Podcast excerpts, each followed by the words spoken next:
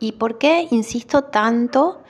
en crear estos espacios seguros? Porque cuando estamos transitando algún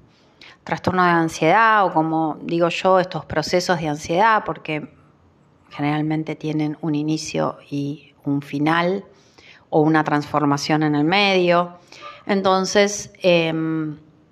crear estos espacios seguros lo que hace es poder darle un nuevo mensaje a nuestro sistema nervioso de que estamos en calma, que no hay alertas, que no hay peligros, que nuestro sistema se puede regular. Y en este caso lo estamos autorregulando,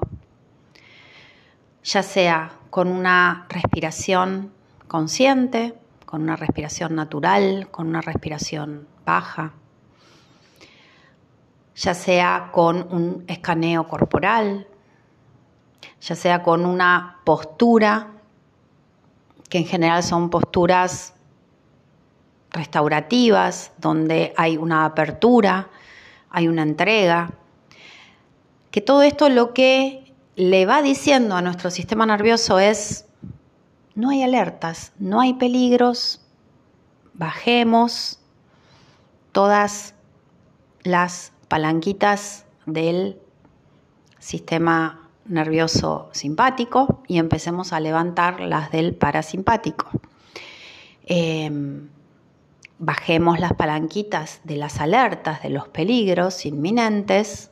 y levantemos la de la relajación gradual, la de la calma. y solamente lo que tenemos que hacer es estos, pequeños momentos seguros. Y que aparte, estos pequeños momentos seguros, lo que van a hacer es que tengamos una práctica para acudir a ellos cuando lo necesitemos. Cuando estamos pasando un momento de estrés o previo, sabemos que vamos a ir a pasar un momento donde tal vez la ansiedad se va a elevar, podemos crear este lugar seguro y ya hay un camino hecho que ya recorrimos varias veces y que va a ser mucho más sencillo llegar a ese estado que queremos que si no lo practicamos nunca y de repente estamos ante una situación de estrés y queremos conectar con la respiración, con la conciencia corporal y es un poco difícil. Em, así que esta práctica no es otra cosa también que crear un nuevo camino, un nuevo camino neuronal, un nuevo contacto, donde